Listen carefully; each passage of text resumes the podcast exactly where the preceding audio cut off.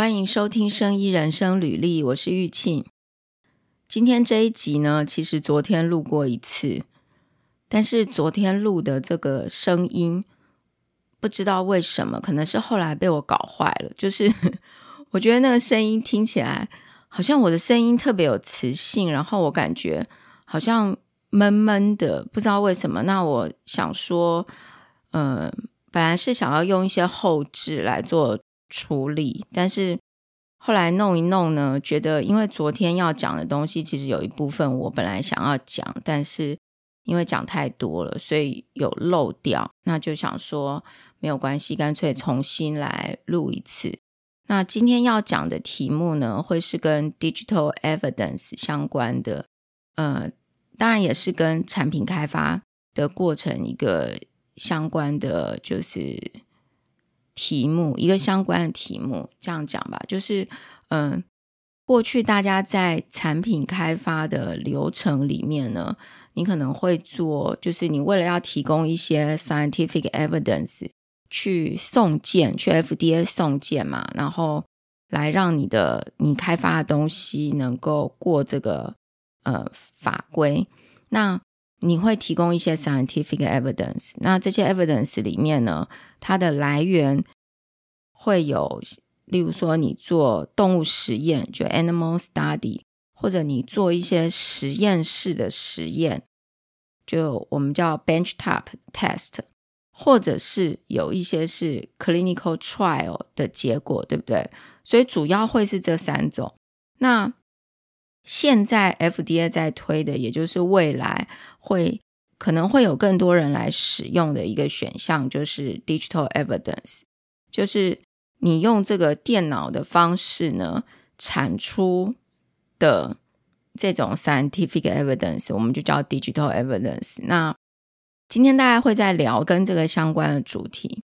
那在聊这个之前呢，我分我想分享两个，就是最近发生的事情。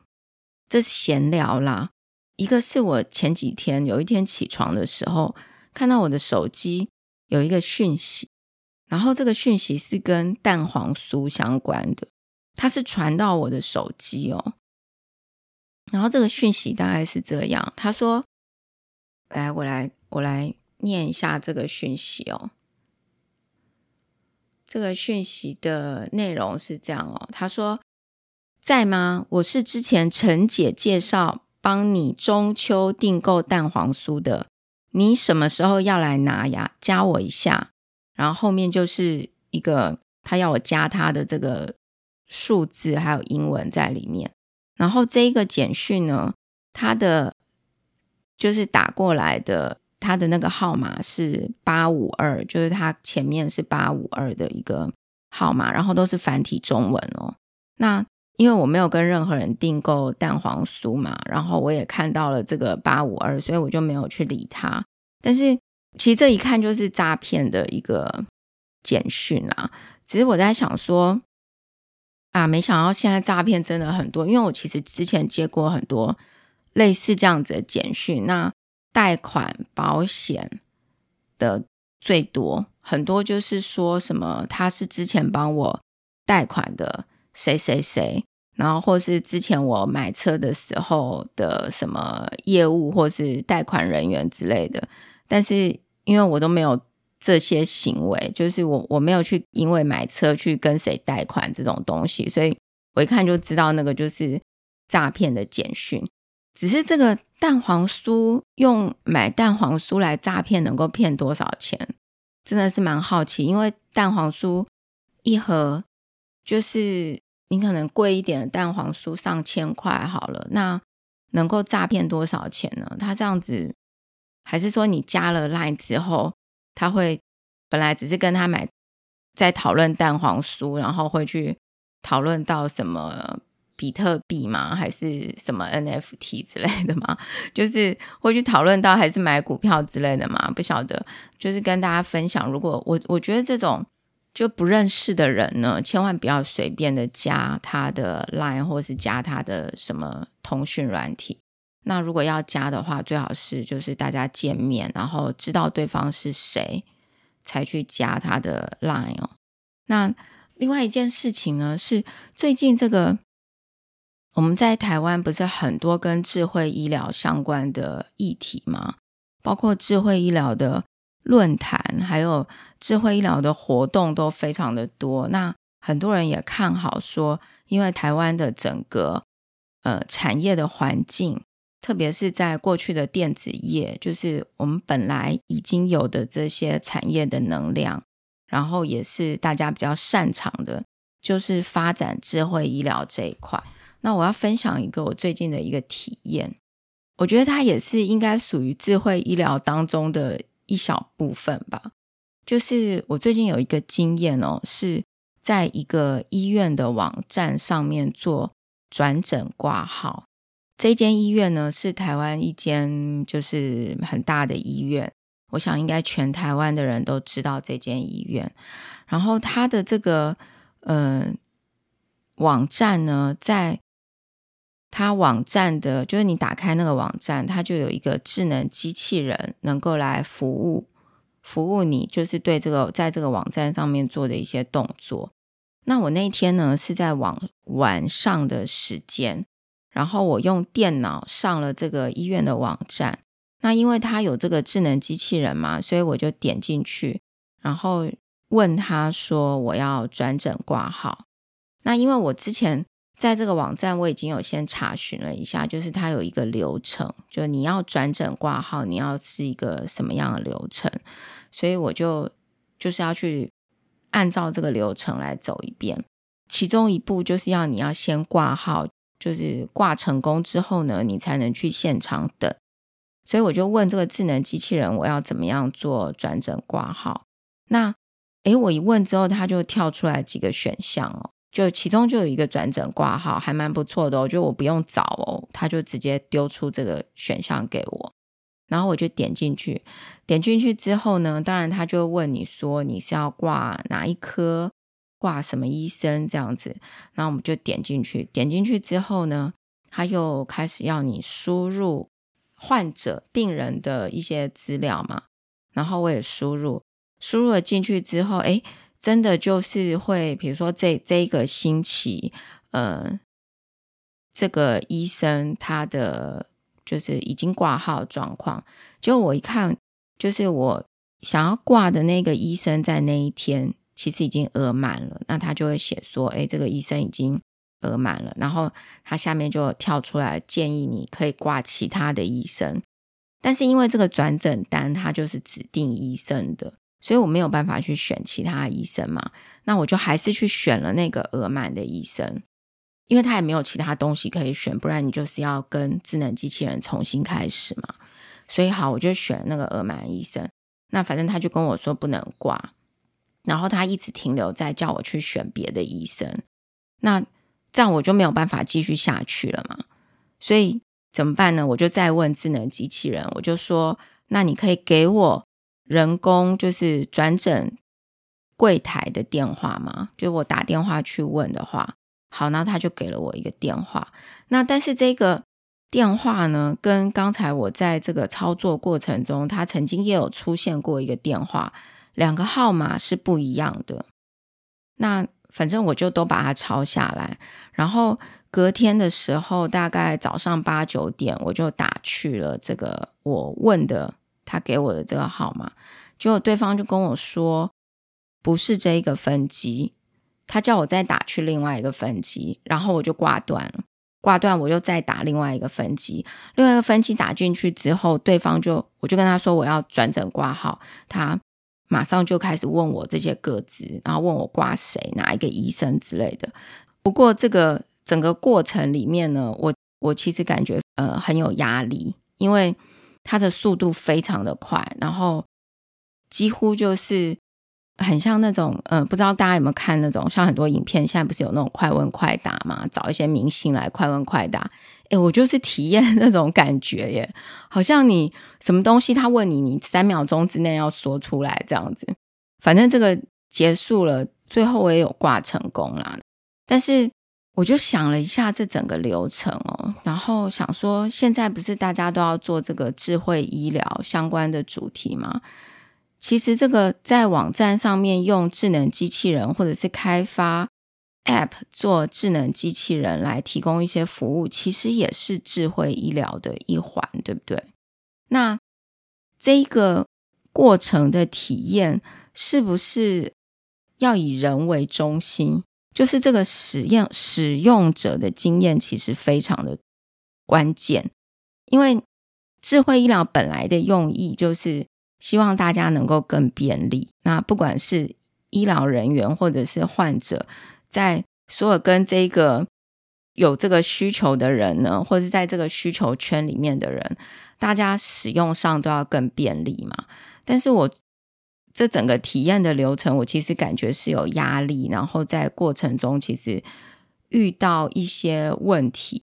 当然，这个这个网站还是有一些资讯啊，例如说，在这个流程里面，哦，我知道这个医生当天已经额满了，然后我知道转诊要怎么的流程是什么。但是智能机器人实际上帮助了我什么？还是说，他的确在那个时段去分担了真人工作的？这个负荷对不对？但是，就是我以一个使用者的角度来讲，我觉得呃没有那么精确的去解决我的需求。我想这个使用者经验应该是很重要。我们在前面有一集呢，有介绍，应该不止一集，有好几集有介绍使使用者经验，就是 UX。如果大家有兴趣的话，可以去。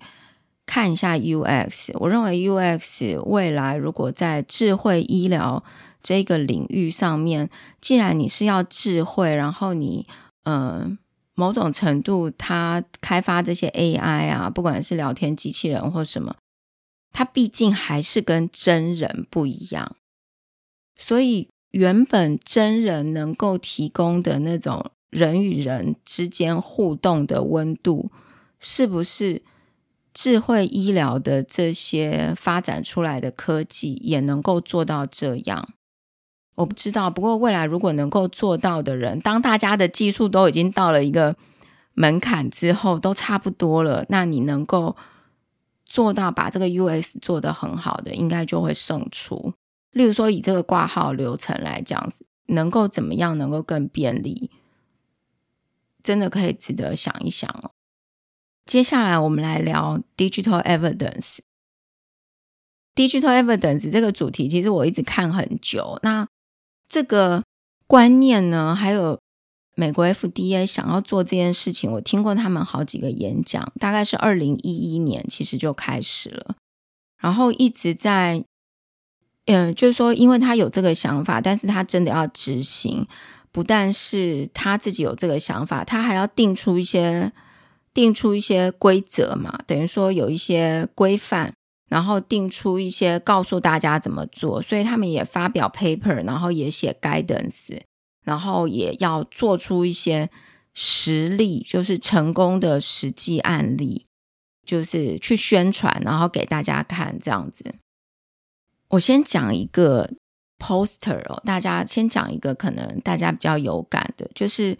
上个星期吧，九月十二、十三号，美国 FDA 呢，它有开了一个，就是一个活动，一个叫做二零二三 Scientific Computing Days，它是两天的活动，然后就有很多的演讲，然后也有一些 poster，那我就去看了一下他们那些 poster 的题目哦。里面有一篇 poster，就是跟这个 digital evidence 算相关的吧。我先讲一下这个，先分享一下这个 poster 的内容。它这个 poster 呢，它是以一个 blood pump，就是血液的帮谱当做案例。他把这个血液的帮谱呢做了实验，就实体的实验，就是实体有这个帮谱已经做出来了，然后去做了液体。流动的这个实验，然后他有去量测，实际量测一些数值，包含压力啊、速度啊这些东西。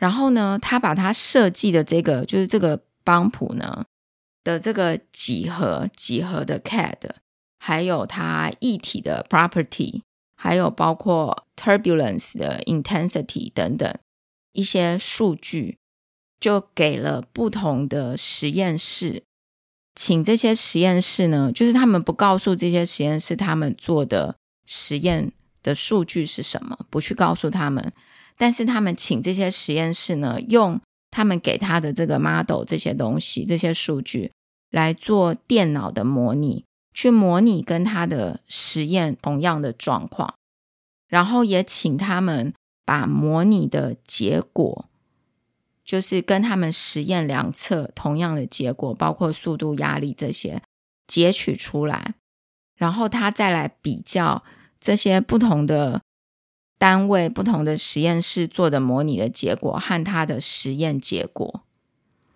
结果你知道怎么样吗？我觉得非常有趣，就是这个应该可以给大家好好来一起思考一下。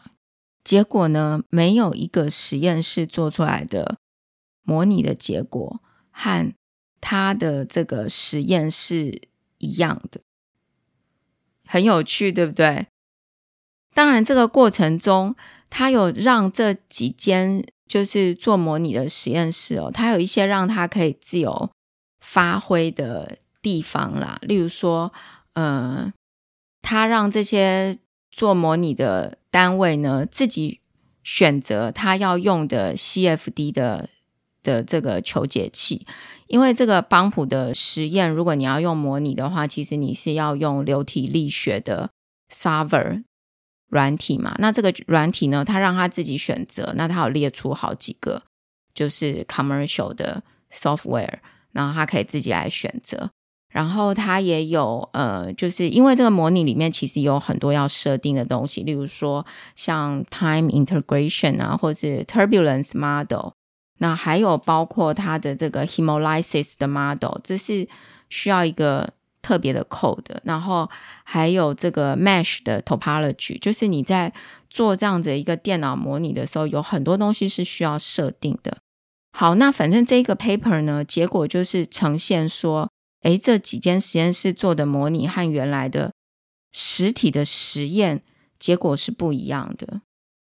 那他要告诉我们什么？他的结论呢，就是要告诉大家，如果你是用这种模拟的方法做出来的东西呢，你的这个 model、你的 simulation 的 validation 是非常重要的。因为你想想看，如果大家都不一样。然后跟实验也不一样，那到底谁才是对的？谁做出来的结果是准确的？我今天如果要把不管是实验的结果或者是模拟的结果，在我的产品开发流程里面拿来作为一个 scientific evidence，那到底要相信谁？谁的东西才是对的？好，那因为以刚提的这个 poster 的案例哦。它的这个用模拟的方法做出来的东西，其实就是就是属于 digital evidence 的类型嘛。刚举的这是其中一种的 digital evidence。那实际上，呃，这种 modeling 和 simulation 的东西呢，也有很多其他的领域。例如说，像我觉得大家应该就是因为这个主题也蛮久，就是在 chemical 上面的应用。就是这个 structure activity relationship，或者是叫做 quantitative structure activity relationship，就是 QSAR，这个好像也蛮多人在做。那它呃是在 chemical 方面，也是 modeling simulation 的 approach，然后还有 mechanistic，像 PBPK 或 PKPD 这种的这一类型的。等于说也是一个模拟吧，也可以这样讲，就是它也是 modeling 跟 simulation 嘛。那像统计上面，这个应该蛮多人实际在工作的时候都有用啦，就是统计上面的 modeling 还有 simulation。那另外一个领域就是 big data 和 knowledge base。然后刚才我们举的这个 CFD 呢，它算是 physics 这个。领域的那 physics 这个领域就包括，比如说像声学、像电磁，然后刚我们举的是呃流体力学嘛，那像还有热传啊、光啊等等的。另外一个 approach 呢，就是 risk assessment，就是蛮多种不同形式的 modeling 和 simulation 的 approach。那但是这些呢，都是在产生就是 digital evidence。那刚这个例子就是，呃，也是我们接下来要讲的，就是你如果产出的这种数据，其实你的 validation 是非常重要的。那不是说你说，哎，我们我们公司里面啊，或者是我们实验室里面。就有人他就是会这种 modeling 还有 simulation 嘛，他可能是统计背景，或是呃什么药学或是物理背景等等的。但是我们要怎么样知道说这个做出来的数据呢是呃 validated 的？这个大概是 今天想要带出来的一个重点哦。好，所以过去嗯大家比较熟悉的 animal study。clinical trial 还有 benchtop 的实验呢？你过去假设我们把原本所有的 scientific evidence 用一个圆饼来表示好了，那你反正你就是提供这这个圆饼里面，你就是提供这些 evidence，你用上述的三种方法。那未来有 digital evidence，或者是现在他们正在推广 digital evidence 进来呢？他其实不是说希望你做了原来的这些东西之后，然后还要你再去做 digital evidence。他的用意是希望 digital evidence 加入之后呢，可以去让你减少原来的那三种方法，就是减少你原来的那三项。例如说，因为你有了 digital evidence，所以你的 animal study 可以少做一些，然后甚至你的 clinical trial。可以呃，也可以缩小的 scope，也可以把它缩小，就是你的比例啦，比例也可以把它缩小。那你的 benchtop test 也可以把它缩小，嗯，然后加入 digital evidence，那还是一个圆饼这么多。那我觉得很多人就会问说，那为什么要做做这种用这种 computer 的方式来产出？它到底？有什么好处？我做原来的那三种不就好了吗？我自己在看，我觉得它是一个趋势。哎，就是第一个，我们在前面几集也有讲到 animal study，还有一些，嗯，就是现在大家就要推广怎么样去减少动物实验的数量嘛。然后能够让动物实验更加的精实，然后有提到 three R，对不对？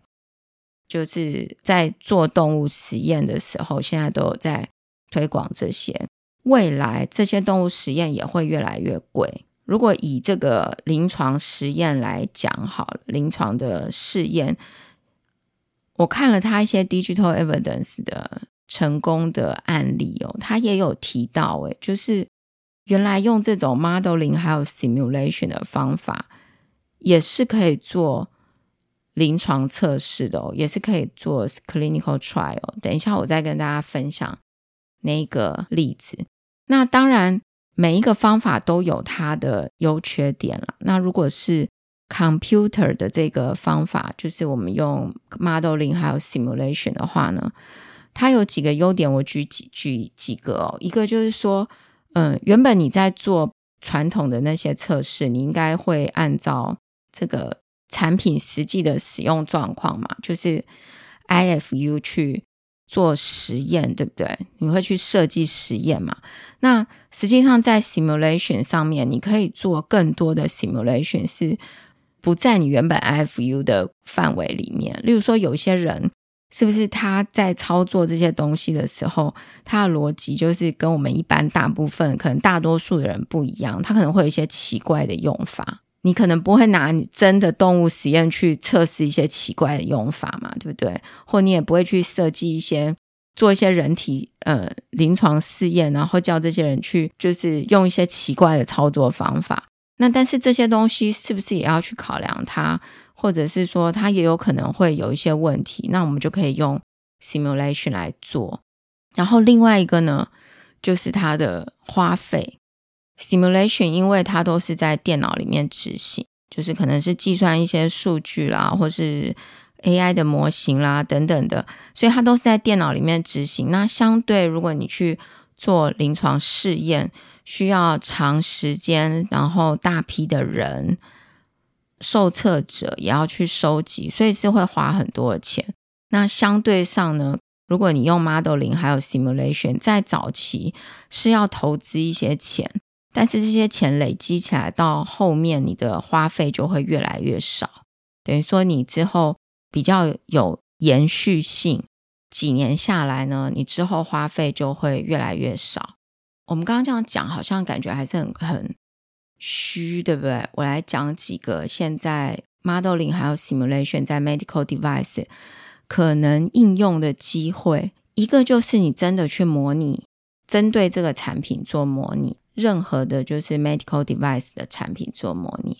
那另外一个呢，就是模拟这个生物体，就是 simulate。Anatomy 就是在解剖上面真的去对这个人体的组织、生物体的组织做模拟，那也有在 Physiology 上面做模拟。然后，嗯，我觉得这个也蛮常用的，就是 Chemical Toxicity 的模拟。我看也有一些人在做，不管是软体上面啦，就是以它的这个结构性啦，然后去 Simulate，然后去知道说这个。chemical 可能对生物体有什么样的伤害？然后另外一个就是 simulate 这个 manufacturing 的 process，例如说像 simulate 这个三 D 三 D 列印嘛，三 D 列印的模拟。然后还有模拟什么呢？就是将这个模拟呢直接内嵌在 medical device 里面。我看这个 FDA 有一些演讲哦，他有举一个例子，就是血糖机。现在不是有那个血糖机，是有一点像吸带式的装置，那可以去在里面有一个模拟的逻辑，有一个流 algorithm，然后可以去计算出，哎，这个患者他什么时候需要这个胰岛素，然后他去注射等等，这个，所以这个是把模拟呢就直接内嵌在这个 medical device 里面，然后另外就是。模拟也可以本身就是一个 medical device，这个就是 simulation as a medical device，这个已经有一个成功而且已经在临床上使用的一个成功的例子。那这个呢，我知道是，我觉得这个也应该很多人知道吧，就是它是一个心血管疾病用的，就是它去结合呃医学影像，然后再到它的。这个软体里面，然后去做模型，然后在临床上面帮助这个医师还有患者呢。第一个可以很快速的去看他的，诶，他的这个血管造出来之后，它的几何形状啊、结构啦等等，然后他可以去计算一些它的压力啊、速度这一类的。好，然后另外一个就是模拟，也可以去 simulate treatment outcome。然后还有呃，也可以去模拟 clinical trial，特别是这里呢，他有提到针对一个 imaging 的 system，那这个是美国的 FDA，他们有自己有做一个例子，就是把原本的影像设备，就是这个影像设备它是一个实体嘛，那原本如果你开发出这样的影像设备，你会需要去做一些临床的测试嘛，那他把这整个流程整个里面所有的东西呢，都用模拟来呈现，而且它这个 code 哦，它这个程式是有放在 GitHub 里面。GitHub 就是很多写程式的人都会上 GitHub 开一个账号，然后把自己的程式丢上去分享嘛，所以它是已经有开放，然后它也有发表 paper，也有做一些演讲，有兴趣的可以去看一下。然后另外就是。Simulator 呢，也有像这个 RWD Real World Data，还有 Deep Learning。好，所以 Modeling 和 Simulation 在 Medical Device 上面的确有很多机会，但是有一个问题就是，哎，我们现在好像知道的确是可以做嘛，但是刚才又讲到说，那我做出来的东西到底是对的还是错的？还是说，哎，我们公司或我们实验室有人会做模拟，我们就找他来做一个。我不知道大家有没有过这样子的一个疑问，而且很多医材公司的确也都有在做模拟。然后药品的开发公司我知道也有在做模拟哦。但这模拟的东西到底要怎么知道它是不是对的？那或者是说很多人去跟实验比对嘛？那到底是实验是对的还是模拟是对的？我们到底要相信谁？接下来我们就来聊这个话题哦，就是做出来的结果到底要相信谁哦？啊，我先再来讲一个，还有一个没有提到，这个真的是很容易就是 会漏讲。那因为我觉得大家可能会很想要看一些案例，在去年呢，二零二二年的十一月左右，美国的 FDA 有发表一个 report，那那个 report 呢叫做 Successes and Opportunities in Modeling and Simulation for FDA。这个它有里面有十几个案例，就是你用 modeling 还有 simulation 的方法。去产出一些结果，然后他有讲一些实际的案例，那里面的案例的类型非常的多元，然后都是一些成功的案例，大家可以去有兴趣可以去看一下。一个几个比较重点的，就是刚刚有提到了一个摄影嘛，它是一个乳房摄影的设备，然后它。本来要做 clinical 实体的 clinical trial，那它把这整个都用 modeling 和 simulation 来完成，所以它这个主题叫做 in silico clinical trial。那它背后的想法就是，嗯，它背后的一个 concept 就是 physical modeling，然后 statistical modeling，再接 in silico clinical trial。这个可以去看一下，我觉得他这个。想法也蛮，就是整个全部来用模拟做，就是本来他要去找一些人来受测嘛，因为他乳房摄影，你是不是要找一些人来真的给他做乳房摄影？那他连这个，就是他去做 simulation，他是连这个受测者，它都是等于说要受测的这个目标物呢，它全部也都是在电脑里面做 simulation 出来的哦。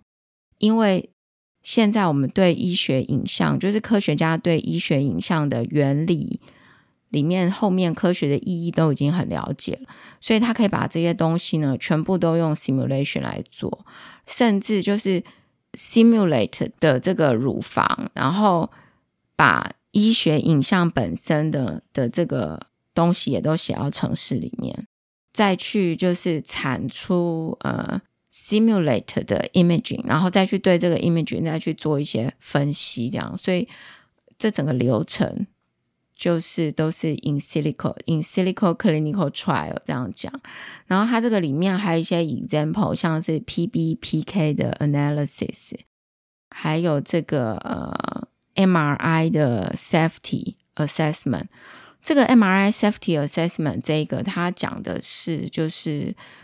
MRI 的机器啊，就是有一些患者，如果他有 pacemaker 在身体里面的话，他去照 MRI，那当然他会担心有这个是不是会有过热热聚集，就是因为他 pacemaker 里面有金属的东西嘛，那是不是有可能会烧伤？所以他可以把这个部分呢，用这个电磁方面的模拟来做。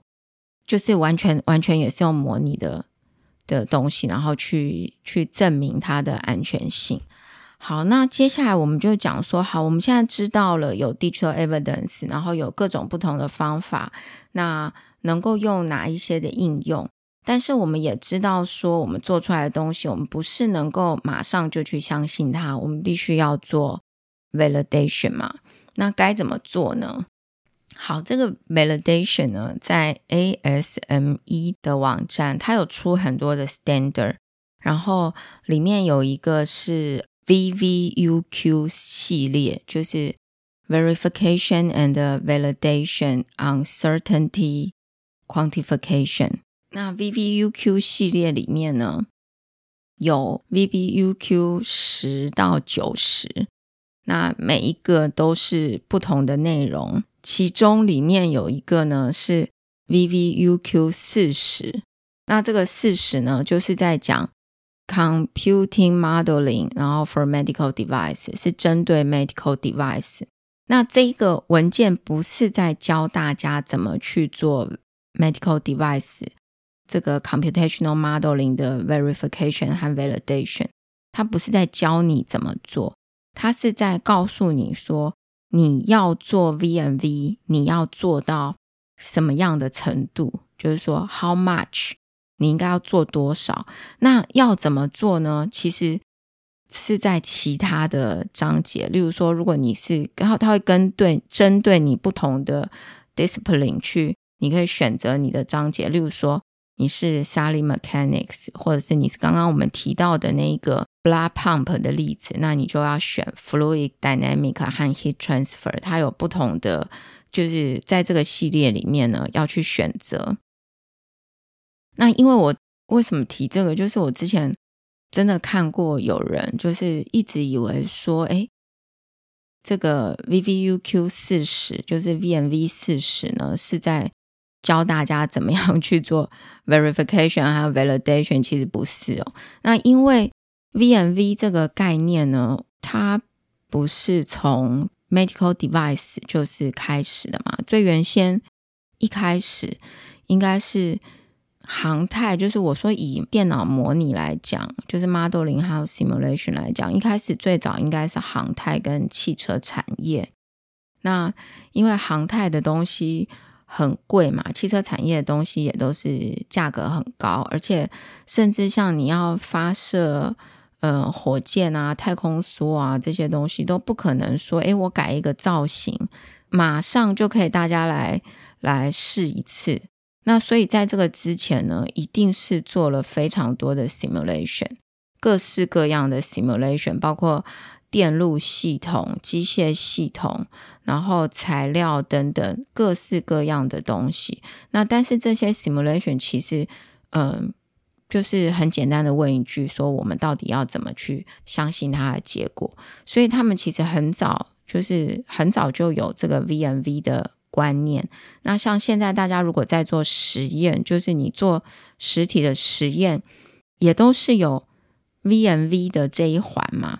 这个我们在前面有一集，就是医疗器材的开发流程里面也有讲到，整个流程里面就是都会有 VNV 的这一环。甚至呢，我觉得它是一个观念哦，就是如果现在大家在实验室里面做实验。的话，不管你是研究生，或者是你是在企业上班，那或者在做研究，你是研究人员，其实很简单的一句，我可以问你说：“哎，那我们怎么知道你做出来的结果对不对？”那当然，这个概念就是一个比较广义的，你要去证明说，嗯，就是你要去解释说明为什么你的实验结果，我们可以去。相信他嘛，对不对？其实我我觉得一开始 VNV 的观念应该是这样，那但是后来呢，就是把它变成一个呃比较有条理去陈述它。那 verification 跟 validation 是不一样的东西哦，这个应该大家知道吧？我稍微讲一下好了。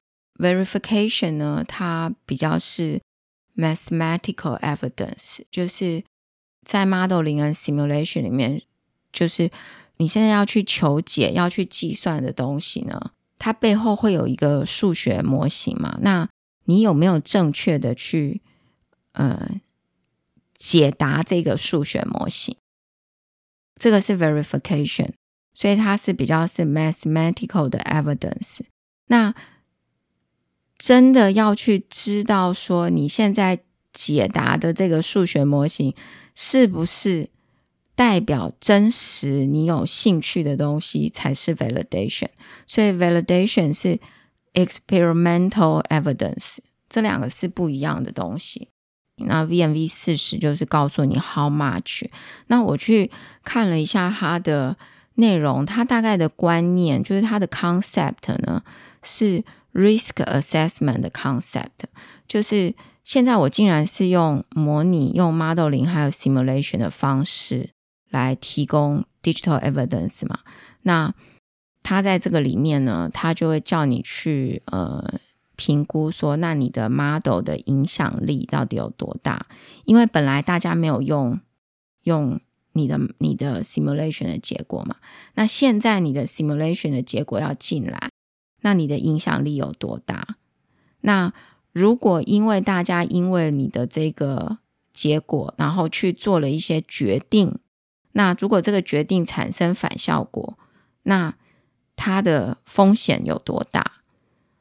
大概是用这样子的一个 concept，然后它有一个，嗯，就是有一个 framework，那让你可以去完成这个呢，提供大家参考。那我之前我其实观察这个议题很久，我也对这个议题很有兴趣，因为我其实一直对于动物实验这件事情哦，如果能够少用一些动物。然后也能够拿达到同样好的效果，那我相信大家应该都很希望可以朝这个方向来努力。然后再加上，因为我自己呢，过去就是都是在做 modeling 还有 simulation，就是我自己过去在做工程师的时候，我的工作很大一部分就是在做 modeling 还有 simulation。然后加上我对于动物实验的这个议题也很有兴趣，之前我也有在做实验，就是实际的做一些实验，所以我对于这几个议题的整合，然后在医药产业的应用呢，自己蛮有兴趣，然后看了很多的。看了很多相关的资料，那也欢迎大家呢来信或者留言一起讨论这些相关的题目。那我知道很多公司其实也在发展 modeling 还有 simulation 哦，只是说，嗯，在很多 project 上面，如果做出来的东西，它如果只是在研发上面没有用，要如没有要进到这个 QMS 里面，只是大家在办公室里面用来做一些呃。没有上台面的这个一些研究或是了解的话呢，可能都不会想到这个 verification 还有 validation 的议题。我自己在工作上的经验，我真的是看过很多对于 modeling 还有 simulation 不是那么的了解，因为它真的非常的吃你的叫做什么 fundamental knowledge，然后会和你过去的实验经验，就是你懂不懂实验，其实也是蛮重要。因为我遇过一些，就是例如说，像我们做这个 modeling 还有 simulation，在机械方面会做模态的模拟。那我遇过的呢状况就是，呃，这个 modeling 还有 simulation 的 team 做出了模态的结果，这个模态的模型上面呢就会有。应力的值嘛，会有 stress 是多少？然后这个 project team 的人呢，就看到这个 stress 之后，就非常的开心，然后就觉得说，哎，这个好像告诉我们说，哎，那我们可能在这个某一个频率啊，怎么样的，然后会产生多少的应力，然后就拿去报告，然后就用这个应力的值呢，来当做你的结构会不会破坏，但。实际上，你如果真的在做，就是说你对这个了解的话，就是知道说模态做出来的应力的这个模拟出来的应力呢，它是一个绝对的值，它是当做相对的参考值。就是如果你你这个要讲有一点要讲很久诶，但是就是你不同的频率靠模态做出来的应力。你可以去看它相对的大小，但是你不能把这个值当做是绝对值。OK，那还有呢？我也听过这个例子，是模拟做出来之后，好像好像说你现在有一个有一根杆子哈，有一个那个叫什么杆子好了，你往右边推，它是不是应该往右边倒？结果做出来这个东西往左边倒。那但是做的人呢，或者是说这个一起看的人呢，大家都没有发现，然后就很高兴的想要把这个结果拿去呈现。其实这个都是非常危险。我自己的想法啦，就是不管是在实验或者就实体的实验，或是做这个数值的模拟，或者是你是统计，或是你是药理动力、药物动力学等等。